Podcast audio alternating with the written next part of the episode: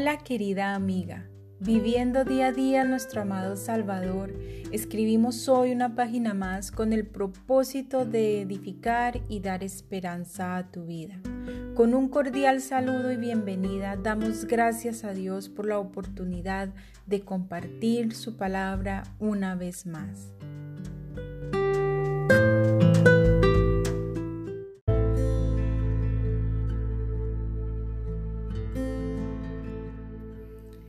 Querida amiga, continuando con nuestro estudio La verdadera guerra espiritual y sus estrategias, hoy veremos la quinta. Reconoce al enemigo, al verdadero enemigo. Lo primero que debemos tener en claro es que nosotras, aunque estamos en el mundo, no pertenecemos a él.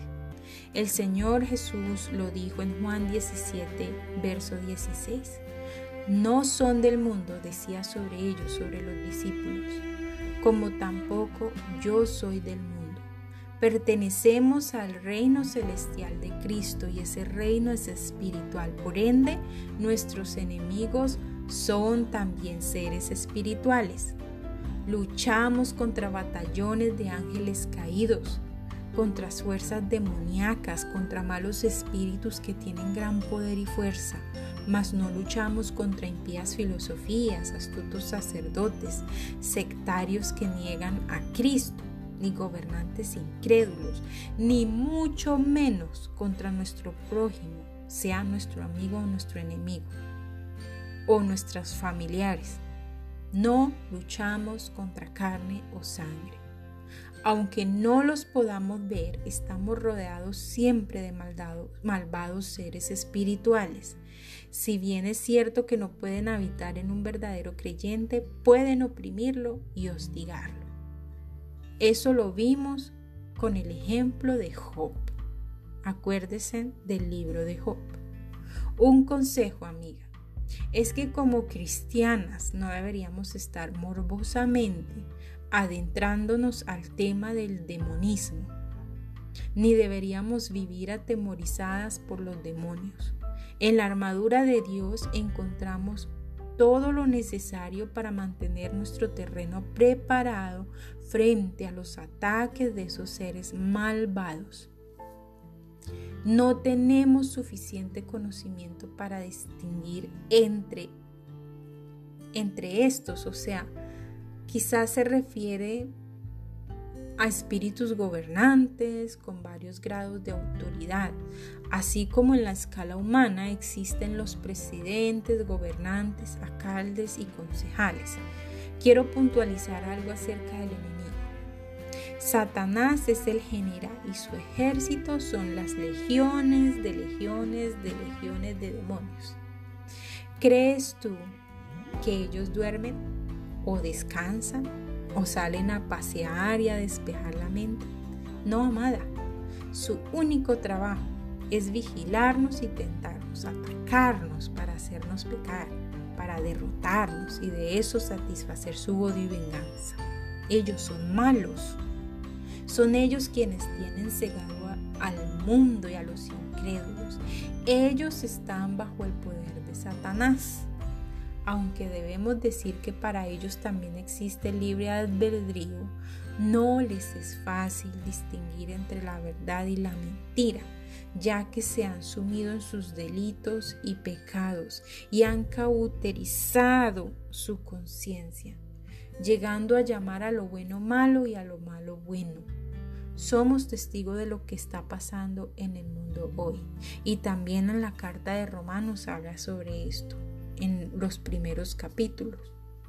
Quiero recalcar que el pecado no tiene excusa en ningún sentido. El incrédulo es culpable de su pecado y punto. Pero aún así, y a lo que yo quiero que me entiendan, es que sabemos que es Satanás quien tiene el control de esas almas. Si nosotras llamamos Padre a nuestro Padre que está en los cielos, ¿a quién llaman ellos Padre? No es difícil responder, amiga, pues Satanás. Aun cuando ellos no lo reconozcan, la Biblia es muy clara cuando dice, el que no es conmigo, contra mí es. Mateo 12:30. ¿Por qué hago toda esta aclaración? para que podamos entender que nuestras pocas fuerzas debemos ahorrarlas para luchar en la dirección correcta. El enemigo es un ser poderoso que no debemos subestimar. Él utiliza a los seres humanos para atacarnos y si gastamos nuestras vidas juzgando con duro juicio a nuestro prójimo, si invertimos el tiempo en victimizarnos por lo que nos hacen los demás, estamos dándole crédito al diablo. Pero si por el contrario nos vamos a nuestro cuarto de guerra, exponemos nuestros problemas, pesares, dolores, desilusiones a Dios, es el Señor quien va a juzgar con justo juicio y va, va, a pelear por ti y por mí, va a pelear por sus hijas. Ten los ojos abiertos, debemos tenerlos abiertos, porque el enemigo tiene varias estratagemas tales como el desaliento, frustración, confusión, fracasos morales y errores doctrinales. Él conoce nuestro punto más débil y apunta directo a él. Si no puede utilizarnos con un perdón, si no puede inutilizarnos con un método, lo intentará con otro. En resumen, recuerda lo que dice el segundo gran mandamiento: amarás a tu prójimo como a ti mismo. Tu deber no es cambiar a nadie, no es quitarle lo que no te gusta o tratar de imponer la verdad. O sea, me, me refiero a la verdad de Dios por tus propios medios. Tu deber es orar, ponerte de rodillas y dejar que Dios haga lo que ante los ojos del hombre es imposible. Los verdaderos milagros es ver cómo Cristo transforma vidas. ¿Tienes problemas con tu esposo, con tus hijos, con un vecino amigo en el trabajo? Querida, ya tienes la solución. Está a medio metro de tu cama, de rodillas ante el Señor.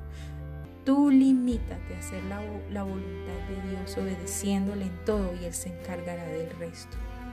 Oremos. Amado Padre, cuánta grandeza hay en ti cómo tu palabra es sabia y poderosa y nos enfoca y guía por el camino.